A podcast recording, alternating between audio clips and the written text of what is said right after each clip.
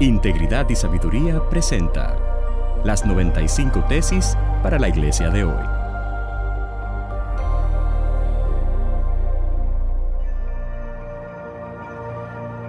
Tesis número 69 para la iglesia latinoamericana de hoy.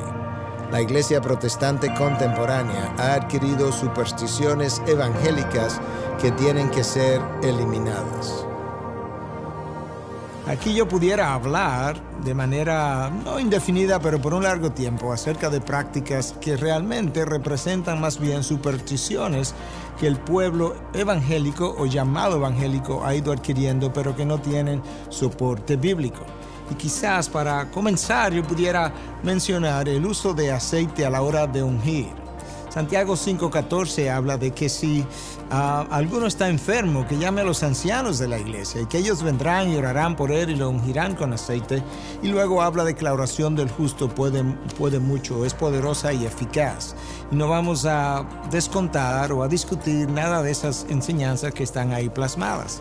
Pero lo que sí llama poderosamente la atención es que la iglesia de hoy ha puesto la confianza en el aceite algo que verdaderamente pudiera representar, y probablemente era lo que representaba, la unción del Espíritu de Dios que estaba separando a esa persona que estaba bajo enfermedad para tener un trato especial con él, y ya en el proceso de la oración Dios podía y puede sanar o no sanar a la persona, pero no depende del aceite que usamos.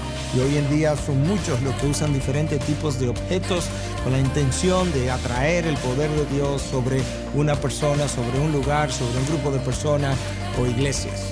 De esa forma entonces nosotros pudiéramos pensar en otras supersticiones evangélicas que tenemos hoy en día. Por ejemplo, algunos hablan de que tienes que cubrirte con la sangre de Cristo.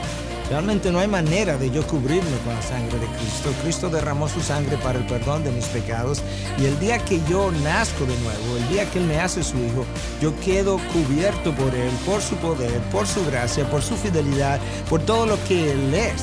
Pero la idea de que para yo ir a expulsar un demonio, como algunos entienden, yo necesito primero cubrirme con la sangre de Cristo, como si eso fuera algo que yo me pongo y me quito, es una enseñanza, una vez más, de la iglesia moderna que no tiene asidero ni en la historia de la iglesia y mucho menos en lo que es la historia bíblica como nosotros la tenemos hoy.